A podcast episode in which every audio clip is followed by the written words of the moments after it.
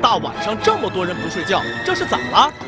打那个浇水味儿，到我这是热了。原来是发生了火灾，那么着火原因是啥呢？垃圾桶里都烟头粘着了。还好消防灭火及时，只烧了一个沙发，没有引起其他的损失。不过下面这几家就没那么幸运了。下午两点多，金水路山口路一处民房突发大火，现场浓烟滚滚。这边刚刚扑灭，另外一处简易房浓烟又起。后面吃了火着啥那屋里有。他把屋给着了，着了以后把把火引到我这屋了。起火原因又是烟头。他将那窗户啊打了个碰，他把那就火了。